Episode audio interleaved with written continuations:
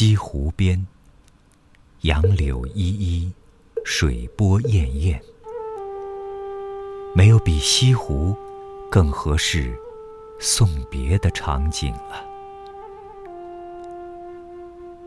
一九一八年的春天，一个日本女人和她的朋友寻遍了杭州的庙宇，最终在一座叫虎跑的寺庙里找到了自己出家的丈夫。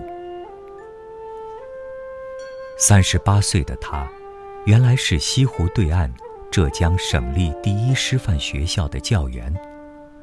不久前辞去教职，离开学校，在这里落发为僧。十年前，他在日本留学时与妻子结识，此后经历了多次的聚散离合，但这一次已经是最后的离别。丈夫决定离开这繁华世界，皈依佛门。几个人一同在岳庙前临湖素食店吃了一顿相对无言的素饭。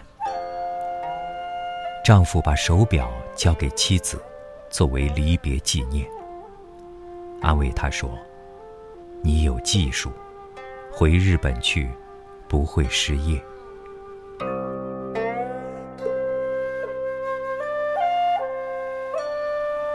岸边的人望着渐渐远去的小船，失声痛哭。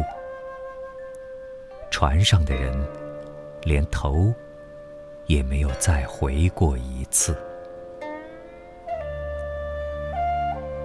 这个可怜的日本女人，可能至死也不会明白。她的丈夫缘何薄情寡义至此？是啊，世间还有什么比此情此景更残忍、更让人心碎的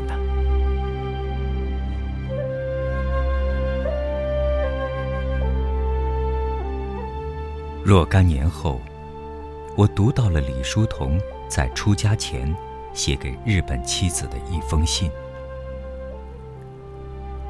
橙子。关于我决定出家之事，在身边一切事务上，我已向相关之人交代清楚。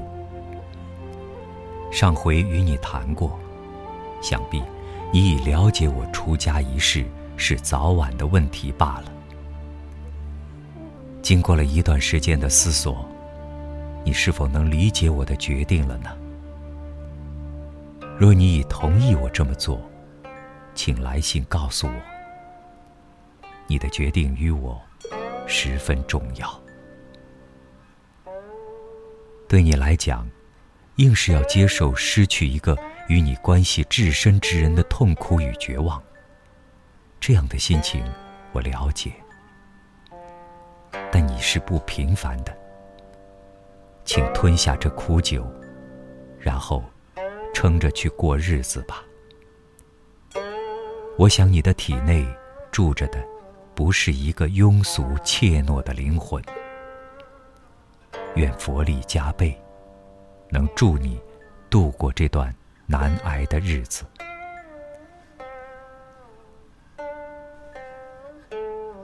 做这样的决定，非我寡情薄义。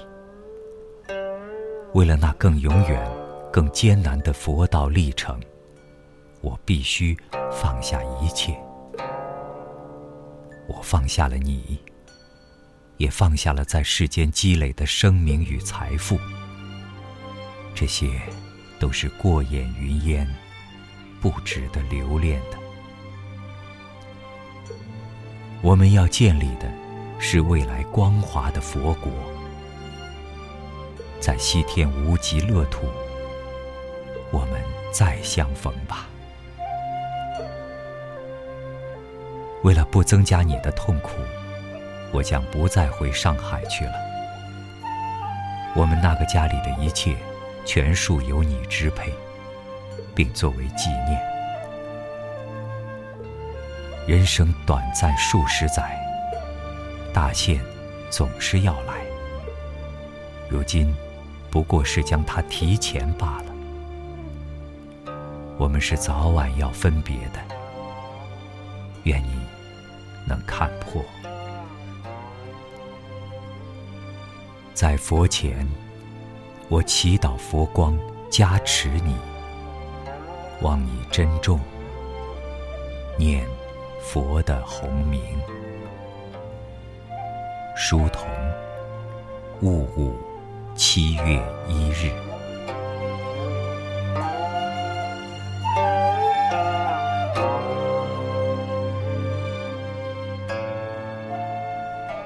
一九一八年农历的正月十五，李叔同正式皈依佛门。剃度几个星期后，他的日本妻子。与他有过刻骨爱恋的日籍夫人，伤心欲绝地携了幼子，千里迢迢从上海赶到杭州虎跑寺，抱着最后的一线希望，劝说丈夫切莫弃她出家。这一年是两人相识后的第十一年。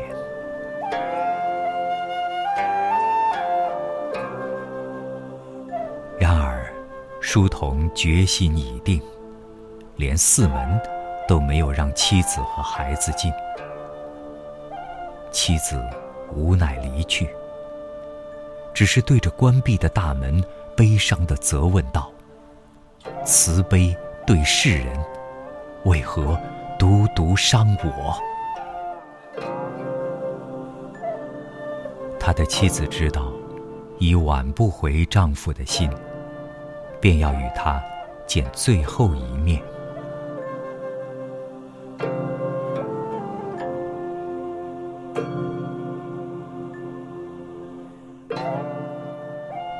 清晨，薄雾西湖，两舟相向。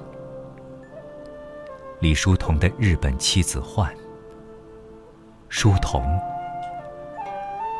李叔同回。请叫我红衣。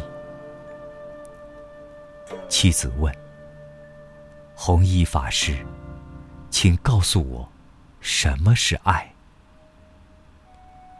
李叔同答：“爱，就是慈悲。”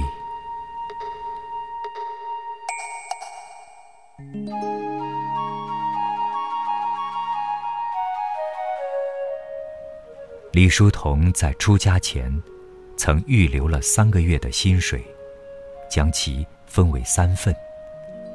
其中一份，连同自己剪下的一缕胡须，托老朋友杨白民先生，转交给自己的日籍妻子，并拜托朋友，将妻子送回日本。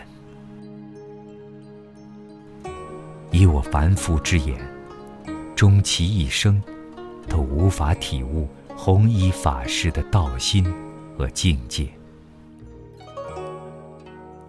林语堂说：“他曾经属于我们的时代，但终于抛弃了这个时代，跳到红尘之外去了。”张爱玲说：“不要以为我是个高傲的人，我从来不是的。”至少，在弘一法师寺院围墙的外面，我是如此的谦卑。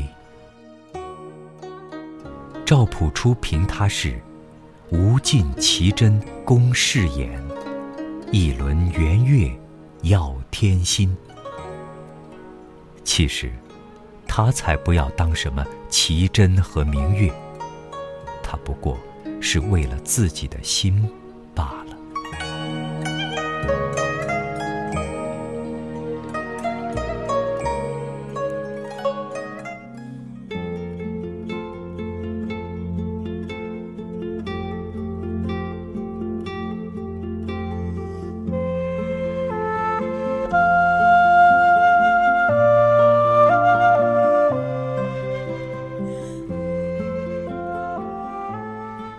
弘一法师圆寂前夕写下的悲心交集的帖子，既悲且心，耐人寻味。他还嘱咐弟子，在火化遗体之后，记得在骨灰坛的架子下面放一钵清水，以免将路过的虫蚁烫死。活着的时候怜惜蝼蚁命，并不奇怪，这是对修道之人的一般要求。但是快死了，还惦记误伤世上的生灵。这份心思的细腻，非真正的大慈大悲者不能有，真真令人闻之生敬。